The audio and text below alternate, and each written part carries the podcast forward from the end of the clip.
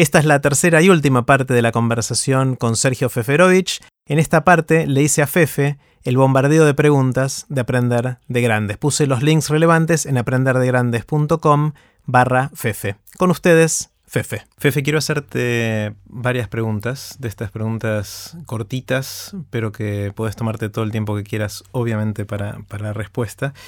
Eh, y me gustaría empezar por eh, el viaje en el tiempo. Es decir, supongamos que viene una persona que inventó la máquina del tiempo, eh, que es algo que soñamos mucho, eh, o muchos a lo largo de la vida, pero que más allá de ser brillante es bastante tacaño, bastante avaro y te ofrece hacer un viaje, solamente es un viaje de ida y vuelta, vas y volvés a un, a un año y a un lugar que vos quieras y es un solo viaje que vas a poder hacer. La pregunta es, ¿irías al futuro o al pasado? Mira, creo que eh, ir al futuro le quitaría sentido a la vida. Así que no, prefiero que no. ¿Por qué le quitaría sentido? Y porque uno, este, ir al futuro es comprobar qué pasó. Seguramente si vas al futuro vas a saber qué día te moriste y vas a saber qué día este, pasaron cosas que le dan sentido a la vida en la medida que no sabemos cuándo van a pasar. Eh, si me dijeras que el viaje se da solo, iría al futuro. Pero si es ida de vuelta, me parece que no, prefiero el pasado. Pasado, ¿y a, qué año y lugar irías? Y ahí tengo otra, otra condicionante más, soy un poco molesto, que es, ¿iría en qué condición social? Porque... Ah, buena, eh, pregunta. Porque claro, yo eh, moriría por ver qué hacían Mozart y Beethoven, cómo componían y todo. Ahora, Mozart y Beethoven, Mozart se sentaba en la mesa al lado del cocinero, era, era el, anteúltimo en la escala social. No era, no era un tipo respetado, ¿no?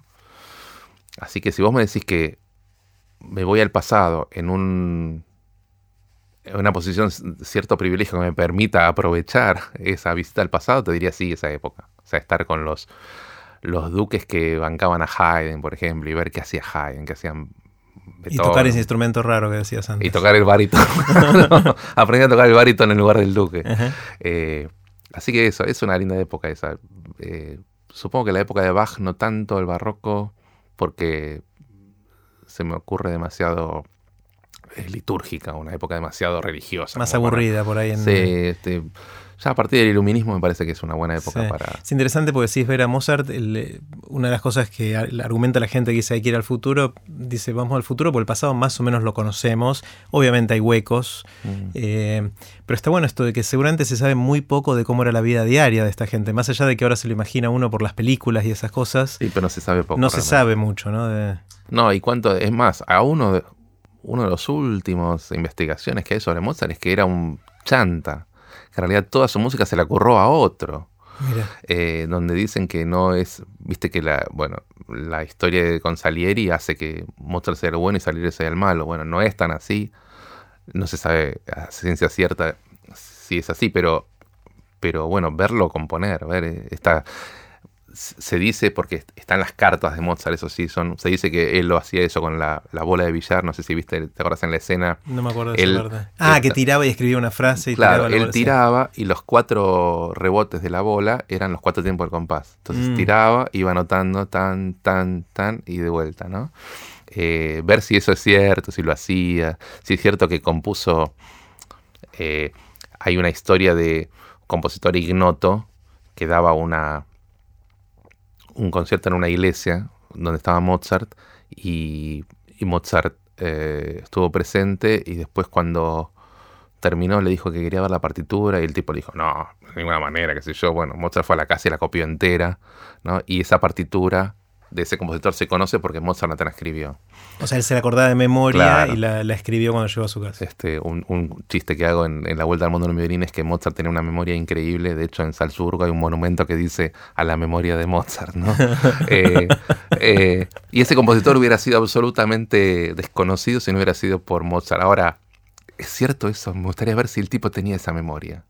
Yo eh, a años luz de Mozart, yo puedo escuchar un cuarteto y transcribir las voces, no de memoria, pero puedo transcribir cuatro voces, las puedo escuchar y separar, no como si fueran en canales distintos, pero, pero una obra, un sinfónico coral que lo haya escrito, con qué precisión, o sea, esas cosas son las que a mm. uno lo, lo intrigan para ver cómo era la, verdad de esas historias, ¿no? Claro. Qué bueno. Fefe, ¿qué sabes que sentís que mucha gente no sabe y que estaría bueno que supiera?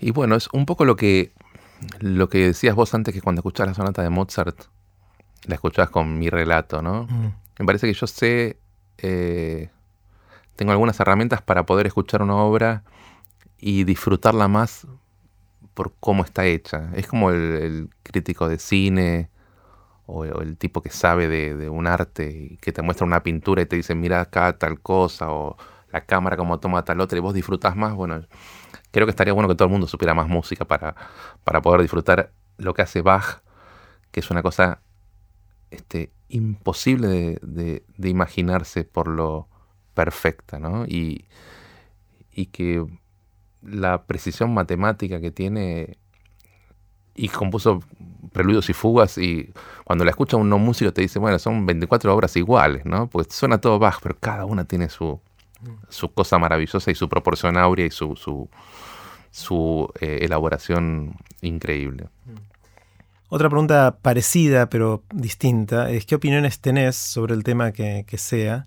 que crees que son distintas a las que tiene la mayoría de la gente?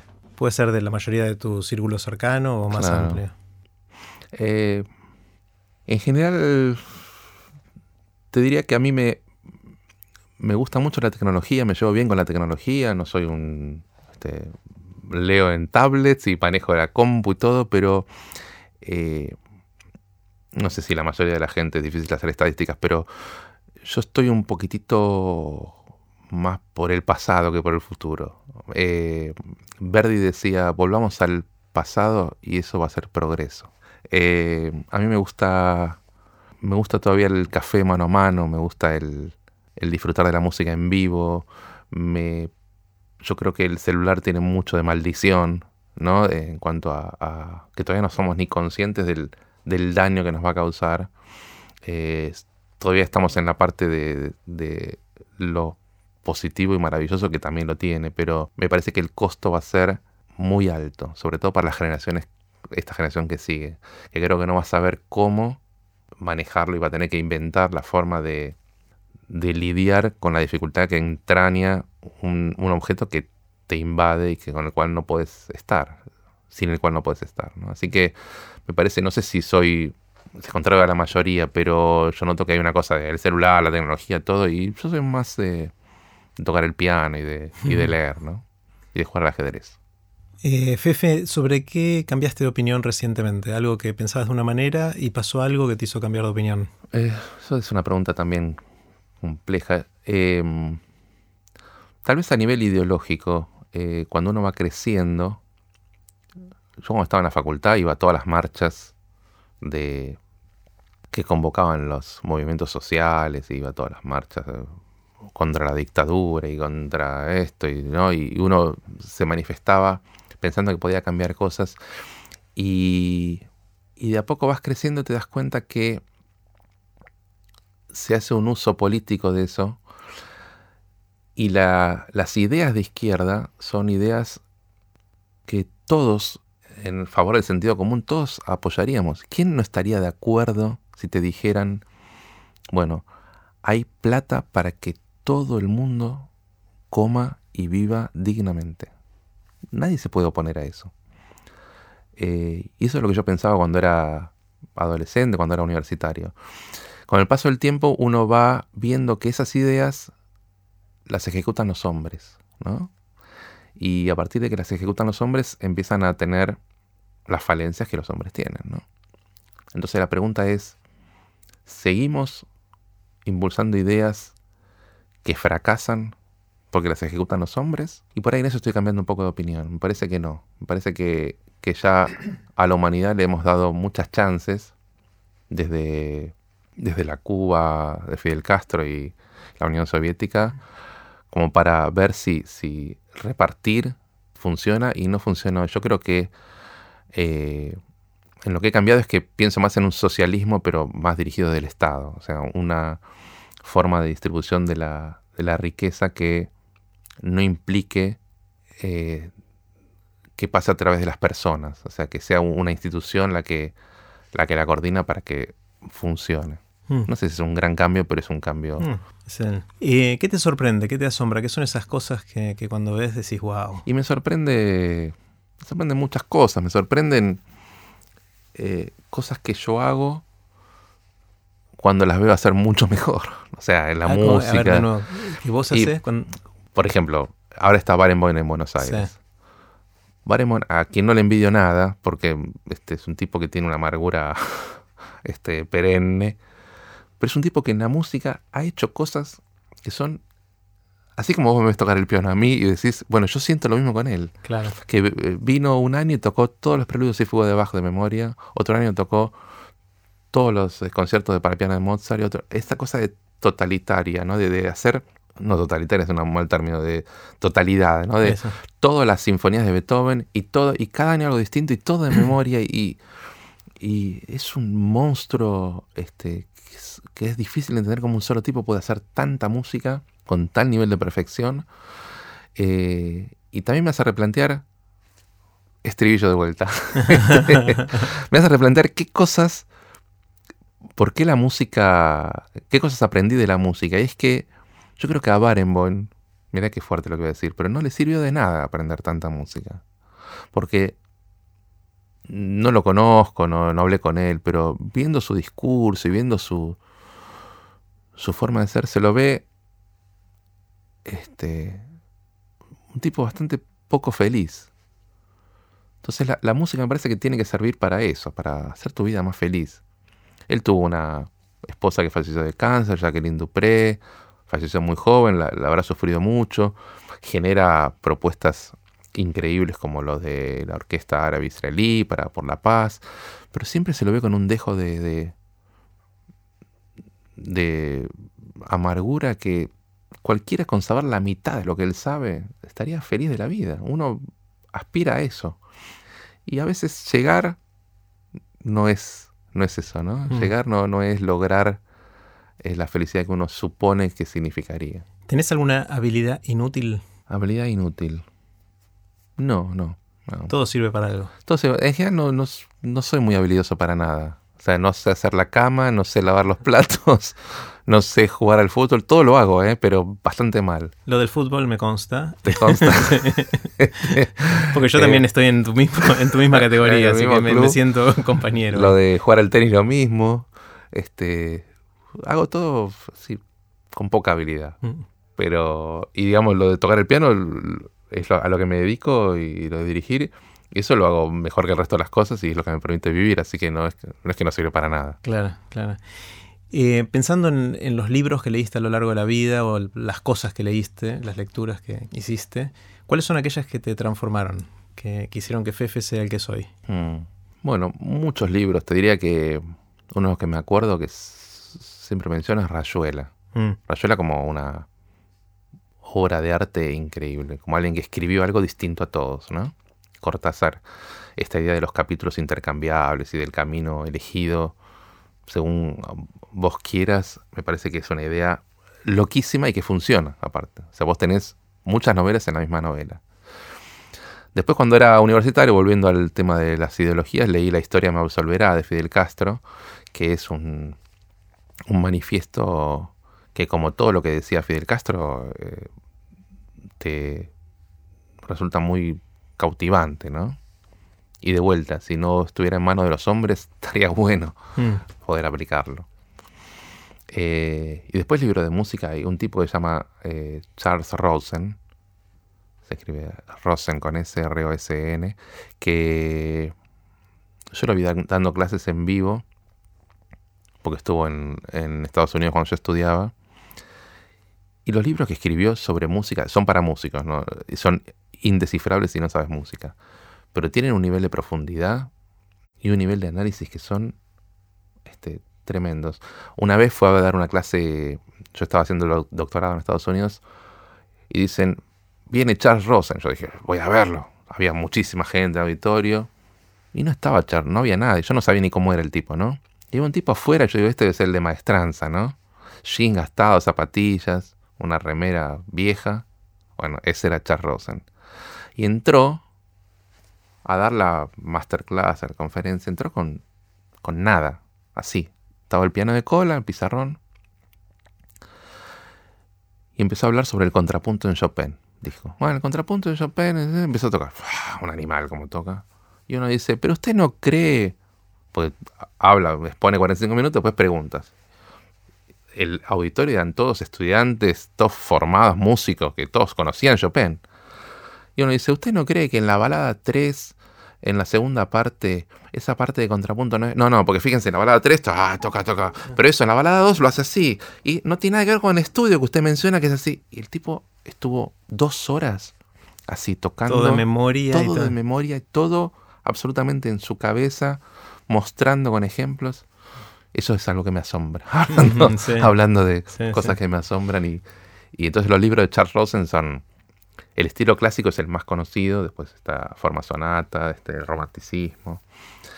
Después libros, eh, bueno, me gustan, la verdad que leí tantos libros maravillosos, pero bueno, con esos tres tenemos como para, para dar una pauta. Está bueno. Fefe, si alguien te despertara en el medio de la noche y te preguntara, Fefe, ¿de qué trabajas? Y de músico. Músico. De músico. Sí, porque eh, a veces hay gente que me, me, convoca, sí, queremos un show para la cena de... No, no, no, yo, digo, yo no hago show, no hago show. ¿Viste? La gente cree que lo mío es un show. Un show.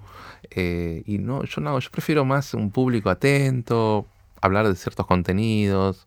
Tiene ah, show en el sentido de algo de fondo que no le importa a nadie. O sea, lo interpretas así. Eso o, o, show, viste, entre el, el, plato principal y el postre. Ah. lo mío no es eso, no es no es animar fiestas, no es este, lo mío es más este, una actividad específica para gente que quiere escuchar eso y, y, haciendo música, por eso yo, diría que soy músico, ¿no?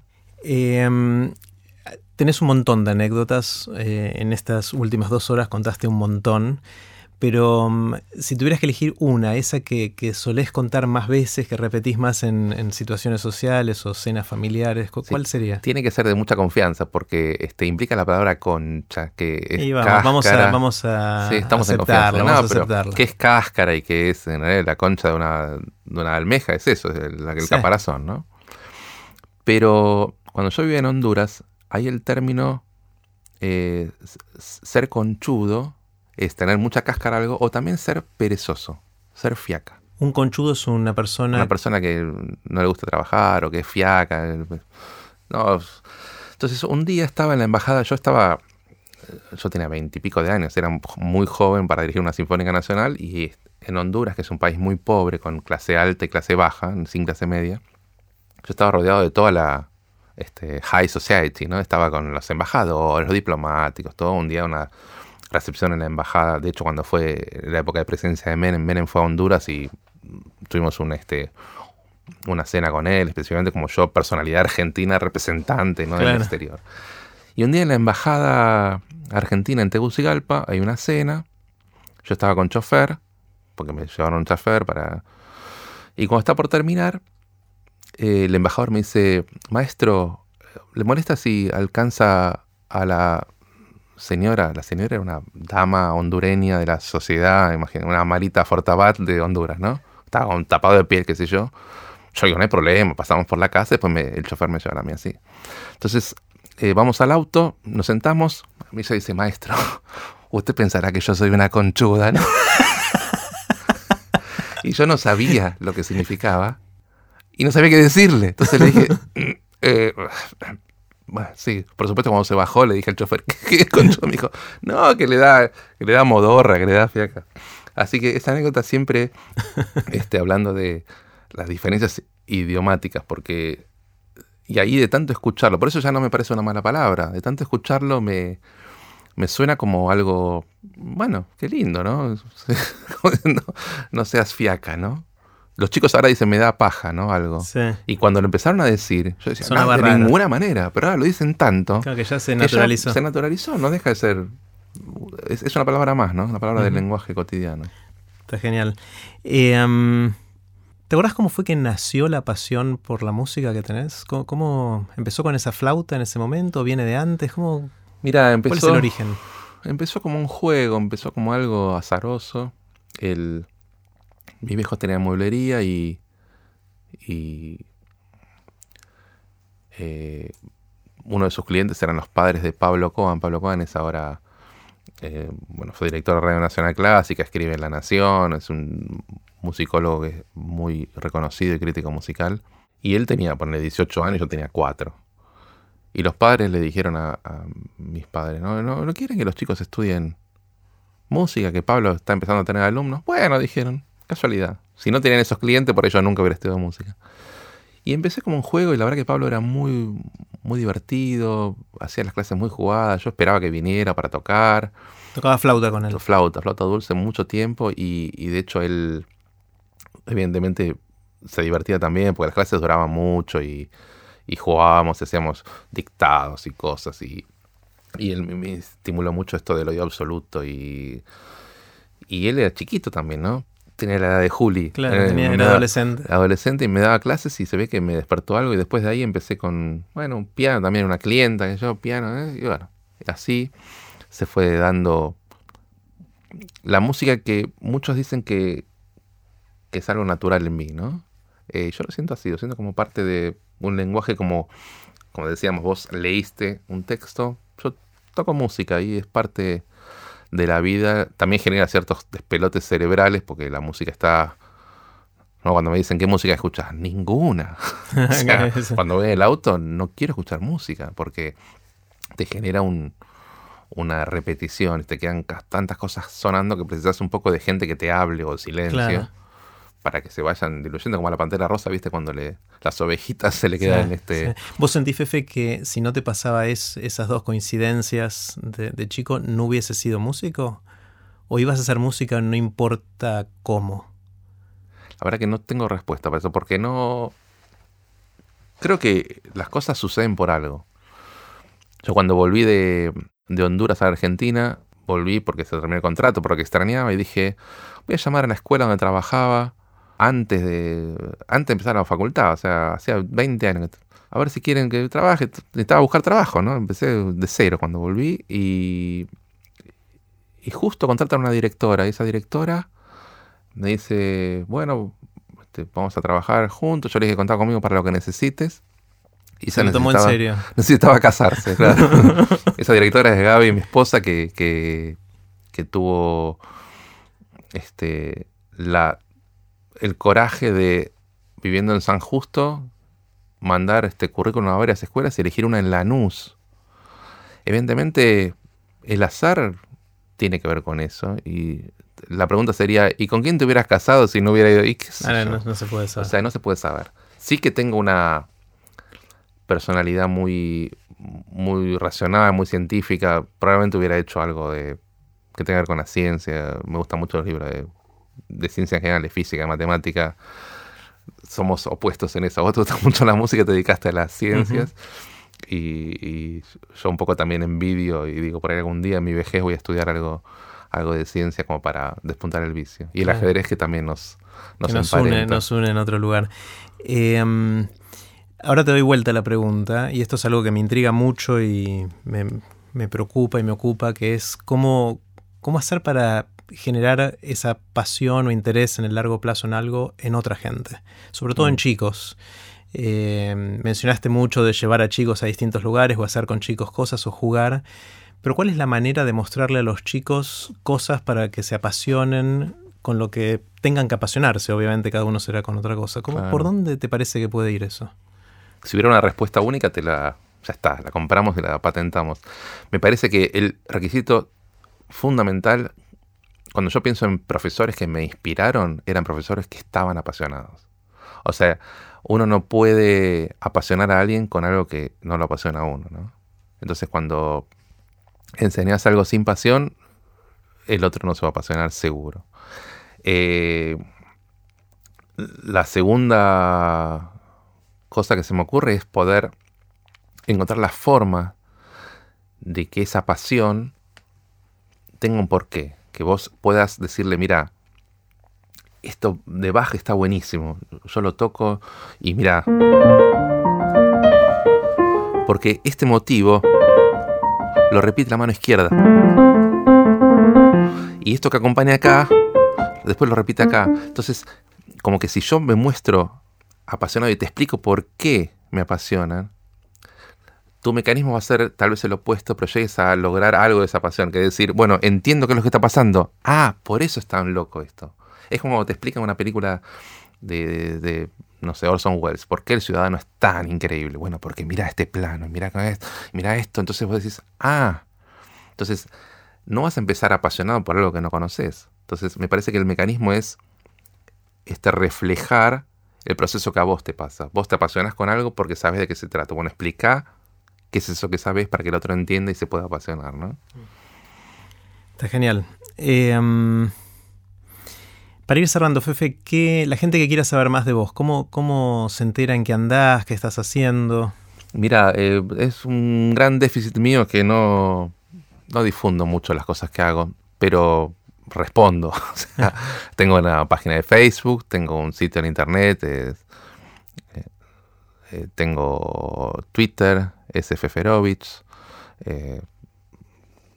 dirección de Gmail, este, con dominio propio, lo cual ya es un ah,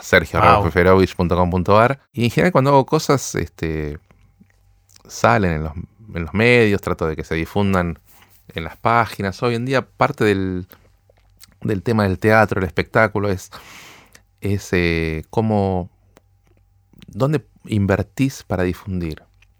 ¿No? Es algo que se plantea en todos los medios, porque hace 20 años poner una página en Clarín era, ya está, se enteró todo el mundo. Hoy en día no sirve para nada, o por lo menos no sirve como servía. En Facebook crear un evento. Ahí me llegan todos los días 20 eventos que ni entro, porque... Entonces, eh, me parece que es más, se intercambió el rol y hay que generar que la gente busque las cosas que vos haces, ¿no? Para que se entere, porque no, si no le llega, ¿cuántos mails te llegan que descartas directamente y lo marcas como, como correo no deseado? Eh, así que eso y, y Entonces, googlear Feferovich. Googlear Feferovich sería la forma más fácil. Algo van a encontrar que les guste. De hecho, las cosas que. Una cosa que no nombramos y que a, mí me, resulta muy divertido también, y es azaroso, es el coro más grande del mundo de TDX de la Plata. Que cada año hemos hecho delirios distintos y siempre con una respuesta de la gente asombrosa, ¿no? eso también genera mucha mucha difusión, ¿no? Porque, bueno, que este tipo se para ahí con 10.000 personas y hace... Cuando, me acuerdo cuando hicimos el, himno de alegría de Beethoven, ¿no? Con Max y con Diego de levantar las carteles o el o lo que hicimos con Vox Pop, claro. esto para, para, aclarar para, para, todos los que nos escuchan, eh, la idea es en los eventos grandes de TDX Río de la Plata, donde tenemos 10.000 personas en, en la audiencia, eh, ese es el coro de TDX Río de la Plata, que es un coro de 10.000 personas que ensaya una vez por año, porque esa es la frecuencia con la que nos vemos, eh, y vamos haciendo cosas cada vez más complejas. Y el último año fue una, versión del himno nacional argentino, eh, que está todo en vídeo, y voy a poner los, links, como todo lo demás, en aprenderdegrandes.com barra fefe, que son momentos bastante memorables también de, de, TDX Río de la Plata, ¿no? Es la gente, volviendo a lo de antes, es la la capacidad, creo que ya este es el último estribillo, es la capacidad que tiene la música de generar, porque no se me ocurre qué otra cosa podrías hacer con 10.000 personas para que los 10.000 participen activamente. Ah.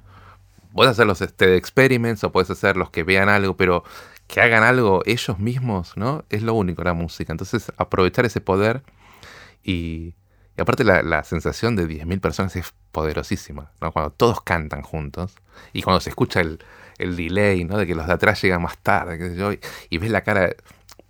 La última vez me acuerdo que me dijo, bueno, que vos me dejaste, digamos, hicimos la introducción, después me dejaste solo y yo dije, bueno, nos sentamos bien. Y yo vi que. La gente se sentaba derecha. personas se pusieron derechas, ¿no? En la silla. Y vos decís, pero qué increíble el poder que da de estar ahí arriba, ¿no? Eh, Así que todo esto no sé qué tiene que ver con, bueno, con la difusión, forma de contactar. Pero Google en Feferovich es lo más fácil, me parece. Fefe, un lujazo. Eh, voy a seguir eh, estudiando mi, canción para ver si puedo aprenderla. Eh, fue genial conversar con vos. Bueno, qué lindo. Gracias por la invitación. Toca algo de despedida.